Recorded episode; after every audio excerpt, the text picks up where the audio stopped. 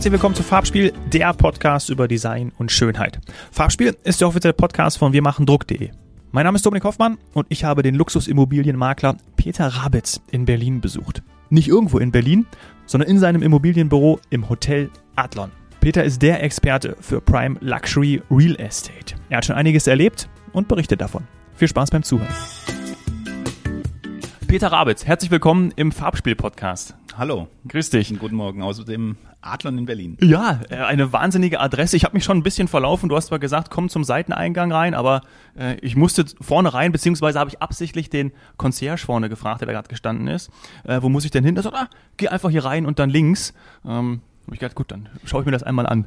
Ja, ich benenne mich selber immer gern als das äh, vielleicht sicherste Immobilienbüro in Berlin, ähm, weil halt vor der Tür diese, ja, aus aktuellem Anlass oder seit Jahren aus aktuellem Anlass leider ähm, die Straße durch die Polizei abgesperrt ist, ähm, hat natürlich den Vorteil, dass es, dass es immer sauber ist vor dem Büro, weil ähm, die geschätzten Polizisten natürlich da auch großen Wert drauf legen, dass keine Rolle abgestellt werden und und und. Von daher Fluch und Segen zugleich. Ja, weil hier auch die äh, Botschaft von Großbritannien ist. Genau, gleich nebenan mhm. und natürlich da ein erhöhter ja, Sicherheitsbedarf besteht. Ja, ja. ja.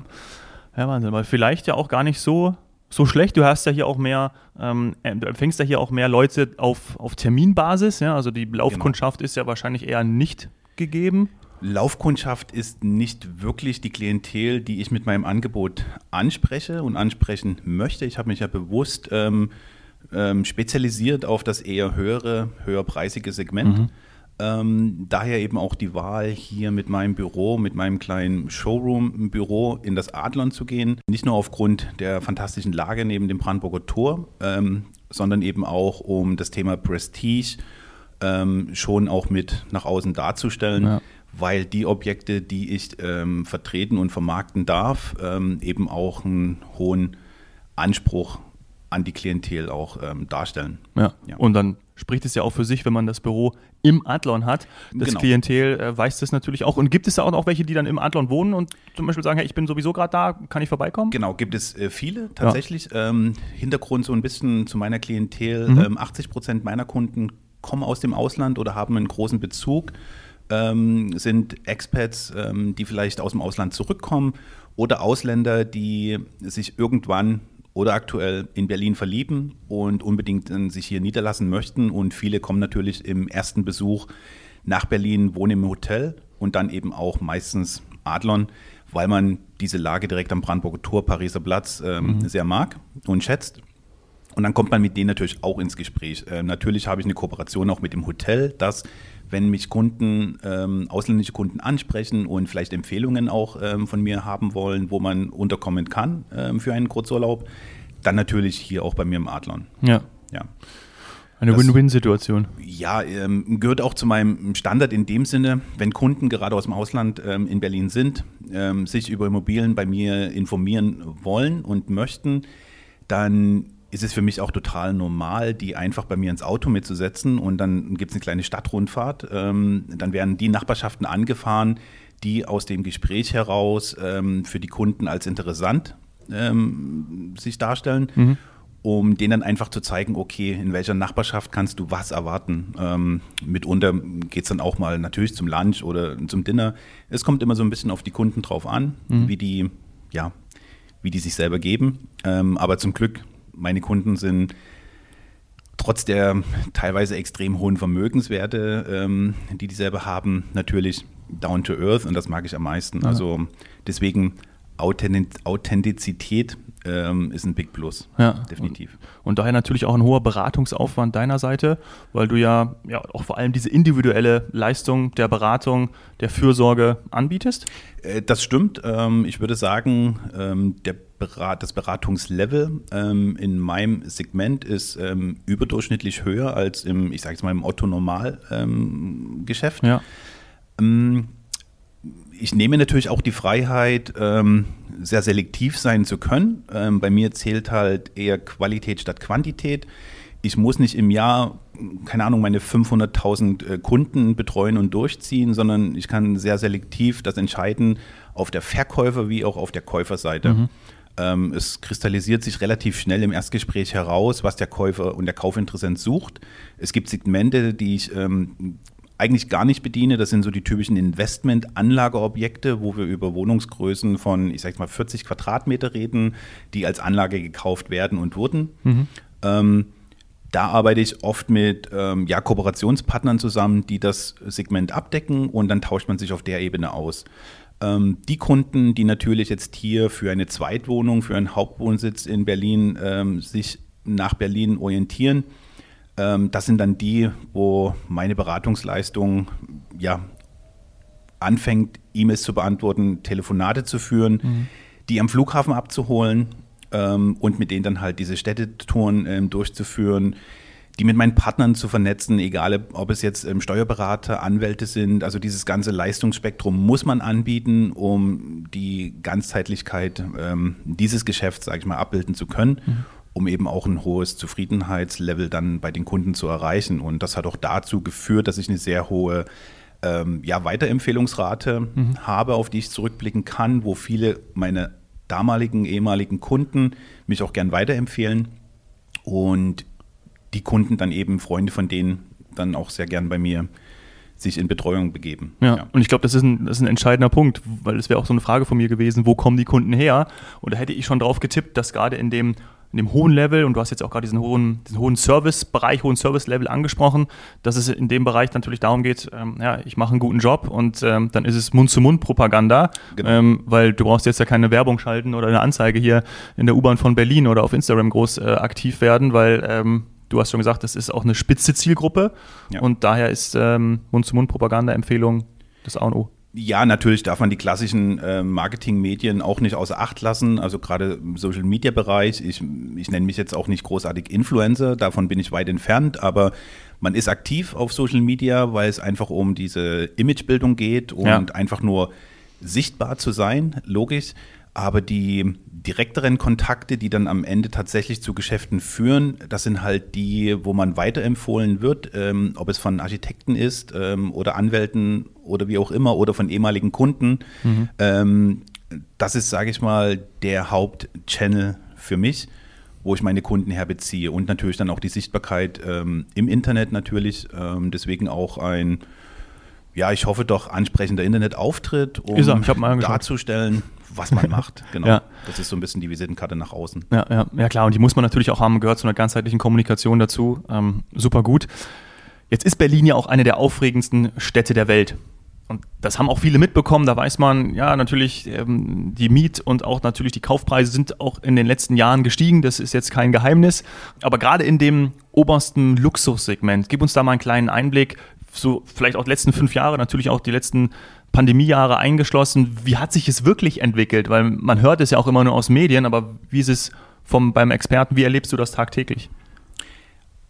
Also ganz klar muss man sagen, dass Berlin die letzten, ja gut, sieben bis zehn Jahre ähm, eigentlich nur immer nur steil nach oben ging. Ähm, mhm. man hörte jetzt die letzten fünf, sechs Jahre immer wieder ähm, warnende Stimmen ähm, über Immobilienpreisblasen, die sich bilden ja. könnten und die jetzt zu platzen droht. Das hatte man Jahr für Jahr gehört und musste Jahr für Jahr ähm, ja, feststellen, dass es doch nicht so ist und dass, der, dass die Reise weiter nach oben geht, auch ähm, steil aufwärts. Das hat dazu geführt, dass wir natürlich hier im oberen Preissegment ähm, Preissprünge gesehen haben, die wir, da, äh, die wir bis dato sonst immer nach München oder Hamburg ähm, verortet mhm. haben, ja. wo Quadratmeterpreise von weit über 10.000 Euro schon die Normalität waren. Berlin hat, was das betrifft, kann man ganz klar sagen, pari gezogen mit München und Hamburg und anderen ähm, Städte der Big Seven, äh, wie die immer so schön benannt werden. Und Wer gehört noch dazu? London ähm, dann? Oder? Frankfurt, Achso, in Deutschland. Ne? Okay, genau, ja. die Big Seven in Deutschland. Okay, ja. Und man kann auch davon reden, dass Berlin ähm, nicht nur gleichgezogen hat, sondern in Spitzen eben auch ähm, Objekte verkauft werden für Quadratmeterpreise, die man ähm, sonst nur aus München kennt. Also letztes Jahr wurde ein Objekt für weit über 30.000 Euro pro Quadratmeter verkauft in totaler Zentrumslage von Berlin.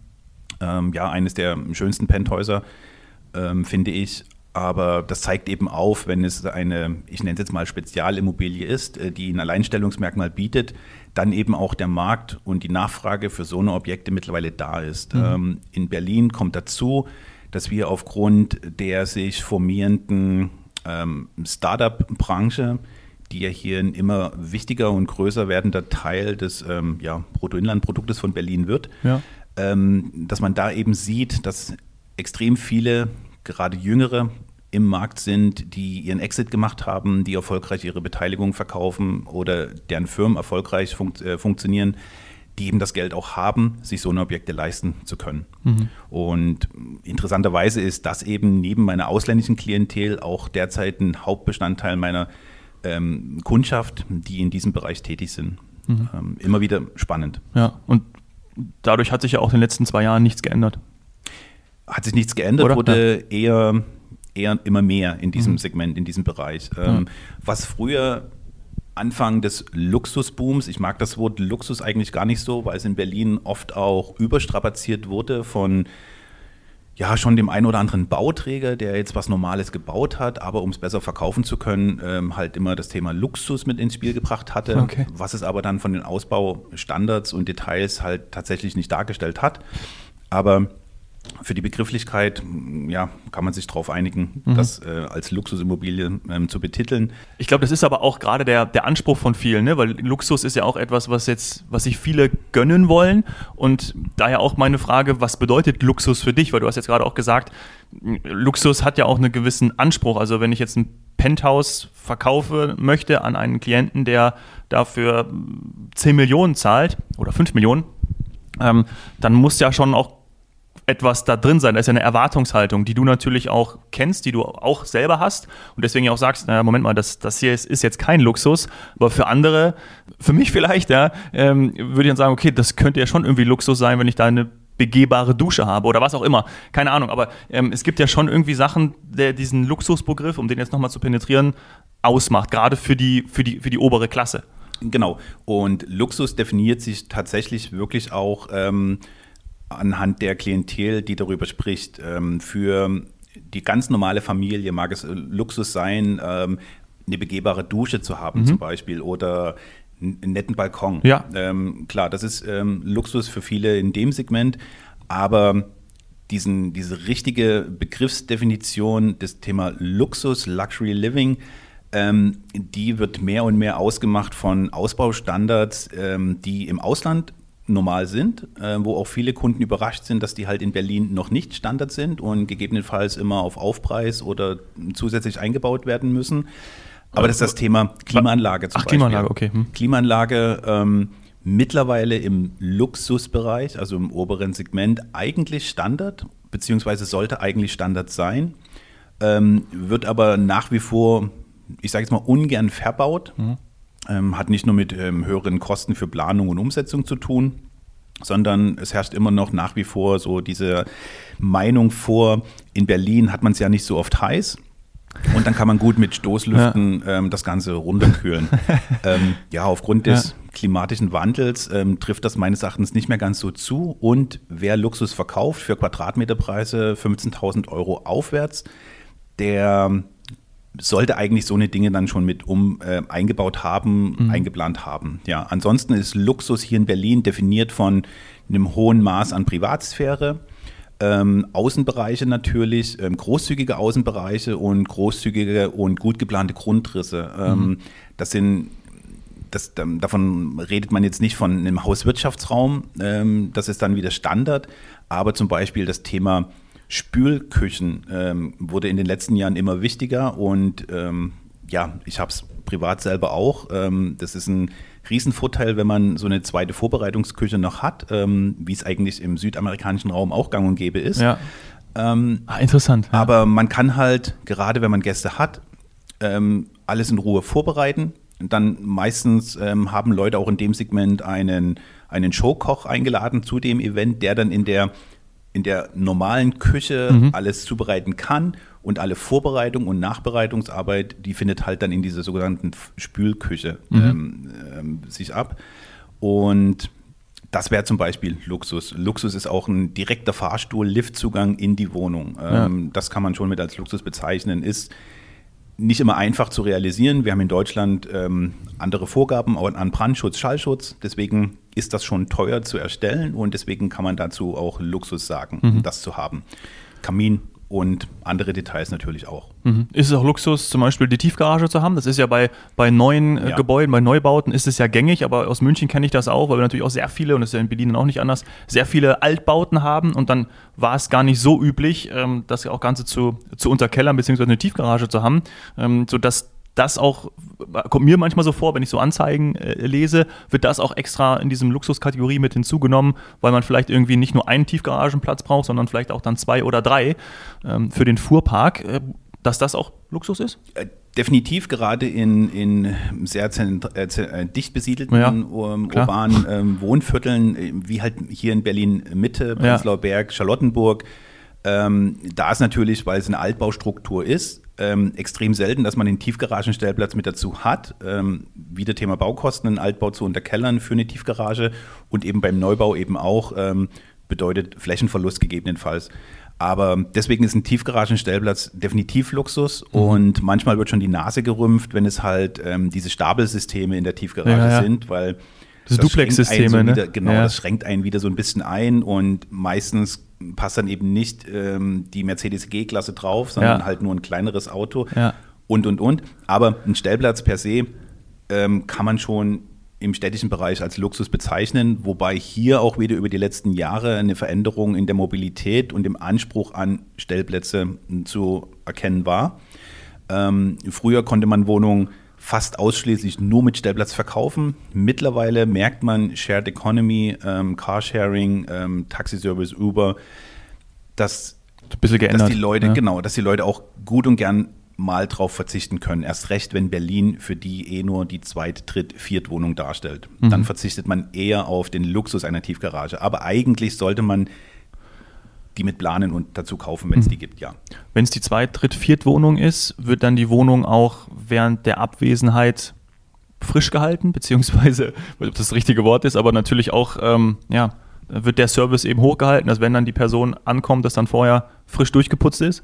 Hier kommt es auch wieder darauf an, wo man kauft. Ähm, in einigen der letzten, in den letzten Jahren errichteten Neubauprojekten, ähm, die halt eher im gehobenen Segment ähm, errichtet wurden. Da gibt es natürlich den Concierge-Service, ähm, wie aus USA etc. Mhm. Ähm, bekannt. Mm, mit dem kann man natürlich dann Verabredungen treffen, dass man, bevor man anreist, ähm, dass die Wohnung durchgelüftet wird. Ähm, die übernehmen natürlich den, den Dienst des Pflanzengießens ähm, und und und. Alles, ja. was man will, kann man mit denen vereinbaren. Das sind natürlich Zusatzkosten, die man trägt, aber die Möglichkeit ist zumindest da. Im absoluten High-End-Bereich, wo wir von Kunden sprechen mit ähm, ja, sogenannte Ultra High Net Worth Individuals, ähm, die haben dann meistens ihre persönliche Haushälterin in Berlin wohnend und die kümmert sich um das, um das, um das Haus, um die Wohnung. Mhm. Ähm, die ist auch unabhängig äh, von der Belegung eigentlich da. Oft werden die auch voll angestellt ähm, und sind halt ja 24-7 erreichbar und verfügbar. Ja damit ist das Thema dann eben auch abgebildet. Mhm. Ähm, was ich total toll finde, ist, das sieht man ja auch äh, in Filmen, ja, da komme ich dann auch manchmal ins Träumen, ist wirklich so eine Dachterrasse. Ja, da sprechen wir natürlich vielleicht auch schon von einem Penthouse, aber ähm, je nachdem, in welcher, in welcher Kategorie man sich da befindet. Aber das ist ja auch etwas, was es natürlich auch nur einmal gibt, weil nämlich ganz oben, ähm, aber sicherlich auch wahrscheinlich etwas, was, was sehr beliebt ist, eine Dachterrasse. Also Dachterrassen natürlich ähm, kann man auch mitunter dem Luxusaspekt aufführen, mhm. ähm, die zu haben, ist natürlich ein, ein, überdurchschnittlicher Standard ähm, bei der Wohnung. Natürlich sind Dachterrassen toll, wenn man tatsächlich auch den Blick über die Stadt hat. Ähm, in Berlin aufgrund der Beschränkung der Bauhöhe, ähm, dass alle Gebäude in der gleichen Traufhöhe errichtet werden müssen ja. und des Altbaubestands, ähm, hat man meistens diesen, wie ich ihn nenne, diesen Roofline View von der Dachterrasse. Also man blickt auf die Nachbardächer ja. und hat einen gewissen Weitblick, ja. Mhm.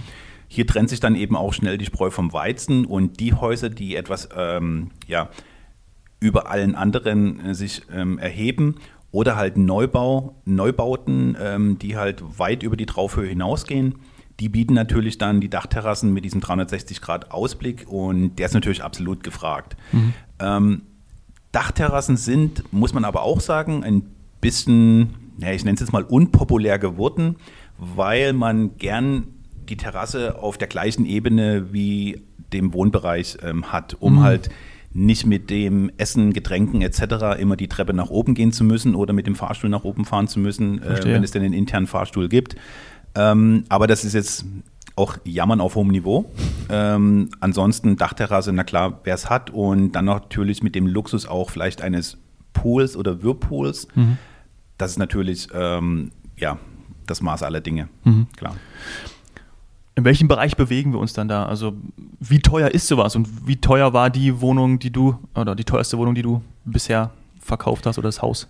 Also wie auch immer im Immobilienbereich kommt es immer drauf an, Lage, Lage, Lage, mhm. selbstverständlich. Ähm, deswegen kann man das gar nicht so pauschalisieren und die Preise richten sich natürlich nach der Lage. Ähm, ich kann beispielhaft vielleicht aufführen, ich habe aktuell ein wahnsinns tolles Penthouse in Berlin-Friedrichshain. Mhm. Jetzt eher nicht so bekannt für High-End-Luxus, aber da gibt es auch total viele interessante Dachgeschossentwicklungen. Und die Immobilie, die ich hier off-market, also nicht öffentlich vermarktet, ähm, vertrete, verfügt eben über eine 160 Quadratmeter Aufdachterrasse, schon ein fast eigener Garten Boah. mit viel Grün und kleinen Bäumen und eben einem eigenen Pool und der 360 Grad Aussicht über Berlin. Ja. Und für 3,5 Millionen, finde ich, ist das im Vergleich zu dem, wenn es denn in Mitte wäre, ein angemessenen guten Preis, muss man wirklich so sagen, auch wenn 3,5 Millionen echt viel Geld ist. Mhm. Aber für das, was man bekommt, finde ich, das ist total in Ordnung. Mhm. Und Ende letzten Jahres, um ein Gegenstück aufzuzeigen, Ende letzten Jahres hatte ich ein, ähm, ein Penthouse in einem der Berliner neu gebauten Hochhäuser verkauft. Ähm, für ja, Angebotspreis waren 14 Millionen. Ja. Also sieht man die Differenz, die da, die entstehen kann. Ja. Und die Schere geht noch weiter auseinander, wenn ich dann Richtung Einfamilienhaus Villen ähm, Ausschau halte, die man ja vorzugsweise dann eher im Berliner Grün Südwesten erwirbt und kaufen möchte. Dahlem, Zehlendorf, Grunewald, wo Immobilienpreise von 20 Millionen keine Seltenheit mehr sind. Ja, Wahnsinn. Und werden die Wohnungen dann auch möbliert verkauft oder teilweise möbliert. Äh, wie kann ich mir das vorstellen? Natürlich bringt ja jeder auch sein und gerade auch in der Kategorie nochmal wahrscheinlich mehr seinen individuellen Geschmack rein und sagt, ja, hm, nee, aber zum Beispiel, du hast ja auch ein tolles Kunstwerk äh, bei dir hängen, ein Bild. Gibt es sowas, dass du auch schon, dass vorher, bevor man einzieht sozusagen, dass es da auch schon gewisse Designelemente gibt, die reingemacht werden, natürlich auf Wunsch und ähm, immer nach, nach äh, Vorgabe auch der, des Klienten? Da ist wieder das Gute, dass man in dem Segment natürlich auf ähm, Menschen, Kunden, Klienten trifft, die eine hohe Affinität zu Design und Architektur eh schon haben von Hause aus, die einen hohen Anspruch auch haben, auch wenn es natürlich nicht immer den persönlichen eigenen Geschmack trifft, was auch die Kunden betrifft. Aber oft sind die Wohnungen schon auf einem Standard oder auf einem Level ausgestattet und durch Interior Designer designt, entwickelt, dass man da gar nichts mehr machen muss. Ähm, dann geht es halt nur darum, den Kunden zu finden, der den Geschmack ähm, möchte ah, okay. und dann eben auch das Geld dafür ausgeben möchte. Ja. Bei anderen Objekten arbeitet man mehr und mehr mit ähm, sogenannten Staging, dass halt eine Firma die Wohnung dahingehend möbliert, um die ansprechend aussehen zu lassen. Mhm. Oder man, man ähm, bewerkstelligt das mit dem Virtual Station, wo am Computer ähm, so virtuelle Touren, so 3D. Ja, wo die, die, die leere Wohnung ja. virtuell möbliert wird. Ja. Was aber aufgrund natürlich der, der, der, der, der Qualität der Grafikprogramme schon fast wie ähm, ja, ein echtes Foto aussieht dann ja. am Ende. Ja. Klar hat man dann bei der Begehung nach wie vor die leere Wohnung, ähm, da kann man, wenn man es möchte, auf ähm, AI zurückgreifen, gegebenenfalls mit ähm, virtuellen Touren und Brillen arbeiten. Mhm. Ähm, in Berlin, wir haben nach wie vor einen relativ schnellen Markt, ähm, ist man da vielleicht ein bisschen zu langsam, weil es gibt halt die Käufer und die vielleicht schneller zuschlagen, als dann das Computerprogramm entwickelt wurde. Aber nichtsdestotrotz, ähm, viele meiner Kunden kaufen eine Wohnung und übergeben die dann sowieso ihrem Interior Designer oder ich verbinde die mit einem meiner ähm, ja. Kontakte hier in Berlin, Interior Designer, Architekten, die sich dann um den Ausbau der Wohnung kümmern, je nach Kundenwunsch. Ähm, aber diesen Anspruch muss eigentlich ein Käufer und Verkäufer haben, da etwas Besonderes auch zu bieten, um eben auch den Preis zu bekommen, den mhm. man aufruft, ja. Ja, ja, verstehe ich. Du, zum Abschluss würde mich noch wahnsinnig interessieren, ob du den Markt im Ausland auch verfolgst, also gerade Dubai, London, ähm, vielleicht auch, vor dem Hintergrund der aktuellen Entwicklung, kam ja auch vor ein paar Tagen in den Medien, dass äh, jetzt äh, die Russen in, in Dubai krass investieren, weil es da eben möglich ist und innerhalb von einem Monat dann da auf einmal 6.000 bis 7.000 äh, Immobilien an, äh, ja, an, an Oligarchen oder an, ja, einfach an Russen verkauft wurden, möchte ich gar nicht werten. Aber das macht ja auch was mit einem Markt natürlich.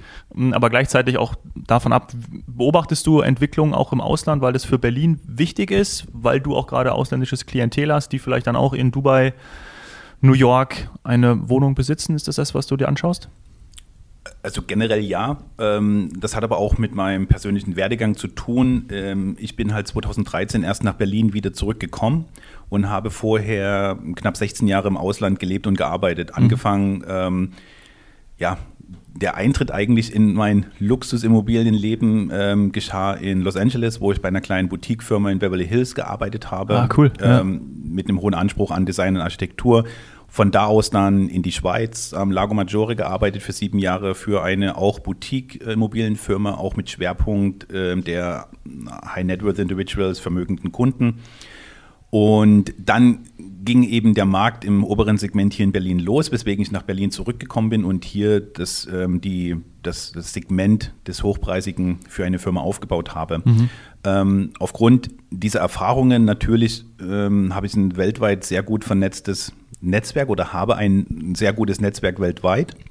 Und zum Beispiel habe ich vor kurzem einem meiner Kunden aus Berlin ähm, ein Haus zusammen mit meinem Kooperationspartner in Texas verkaufen können. Also da werde ich zwar selber nicht aktiv, ja. aber aufgrund meiner Connection kann ich dann meine Kunden mit den jeweiligen ähm, Profis vor Ort ähm, connecten. Ja.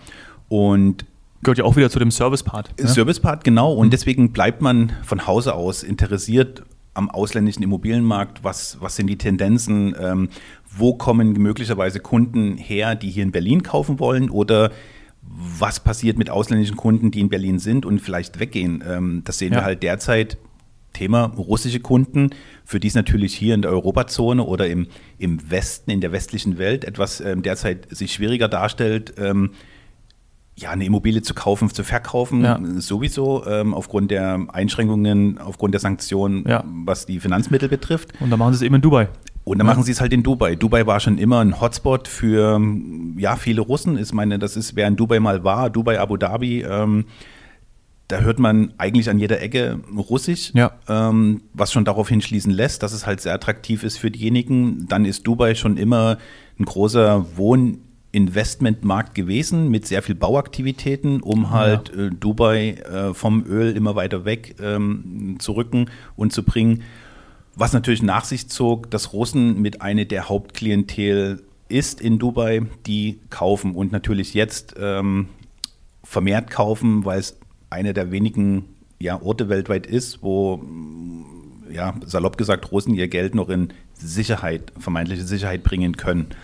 Ähm, das hat natürlich wieder zu einem Boom in Dubai geführt. Ähm, einhergehend mit dem ja, osteuropäischen Klientel, was vielleicht in Dubai jetzt ähm, vermehrt investiert, hat es vor allem auch ähm, eine große, ich nenne es jetzt mal Krypto-Szene, ja. die in Dubai sehr aktiv ist. Ähm, ich selber kenne ein paar Deutsche, die ähm, nach Dubai gezogen sind, um sich da an dem Markt niederzulassen und da zu arbeiten, mhm. weil man ist halt ein bisschen freier in dem, was man machen kann. Ja. Ähm, und viele von denen leisten sich dann eben auch ihr Apartment am Strand mit Blick über die Palme oder so. Ähm, ja, und wohnen dann erstmal die nächsten Jahre dort. Ja. Also Dubai ist definitiv, ähm, ja, nicht nur ich mag es da zu überwintern ab und zu, sondern auch für viele interessant da zu kaufen. Ja, na gut, dann äh, ob Berlin oder Dubai, du bist auf jeden Fall der richtige Mann. Falls man irgendwie, falls unter unseren Hörern, ne, man weiß es ja nicht, ja, vielleicht ist da der eine oder andere dabei, ähm, der sich das auch leisten kann. Das darf man ja auch einfach so sagen. Ne? Es ist auch ein Segment, wir haben mit dem Adlon angefangen, wo sich, ja, wo sich Menschen bewegen, ja, nicht Nicht viele, so darf man das auch sagen. Ähm, gleichzeitig, du hast die Startup-Szene auch angesprochen und das kriegen ja auch sehr viele mit, gibt es eben auch sehr viele aus der New Economy, aus der Startup-Szene, aus der digitalen Welt, die sich das aufgebaut haben und die sich das auch ähm, ja, verdient haben, so möchte ich das auch mal formulieren, weil wir haben ja auch äh, sehr viel Neid in der Gesellschaft, wo man irgendwie sagt, ah, wieso kostet das so viel Geld? Ja, aber ähm, kommt ja auch irgendwo her. Das ist vielleicht das, ähm, ja, der, der große Negativpunkt am Immobilienerwerb in Deutschland. Wir haben eine relativ große Neidkultur. Aber das Schöne ist, dass ich aus meiner Erfahrung heraus sagen kann, fast zu 100 Prozent meiner Kunden haben ihr Geld alle selber verdient, über Jahre an ihrer Idee gearbeitet ja. und ähm, genießen einfach dann den Erfolg, den sie jetzt haben und genießen dann eben auch die Möglichkeit, sich was ähm, Schönes zu gönnen. Ja. Und, und das ist dann auch Luxus. Auch genau, man muss auch gönnen und genau das ist ein schönes, schönes Schlusswort und das finde ich auch genau richtig so. Und das ist dann für mich auch ein, auch, äh, ein schöner Begriff zum Abschluss für eine schöne Beschreibung, Definition für Luxus. Danke dir, Peter. Hat super. super Spaß gemacht. Danke für die Einblicke. Danke, dass du da warst. Super. Tschüss. Ciao. Das war die Aufnahme mit Peter. Wenn sie dir gefallen hat, freue ich mich über eine 5-Sterne-Bewertung bei iTunes und schlag mir auch gerne Gäste vor. Freunde, Bekannte, Kollegen aus deinem Umfeld, mit denen ich hier im Podcast über die Themen Design und Schönheit sprechen darf. Das wäre ganz wunderbar. Melde dich dafür über folgende E-Mail-Adresse farbspiel.wir-machen-druck.de. Vielen Dank und bis bald.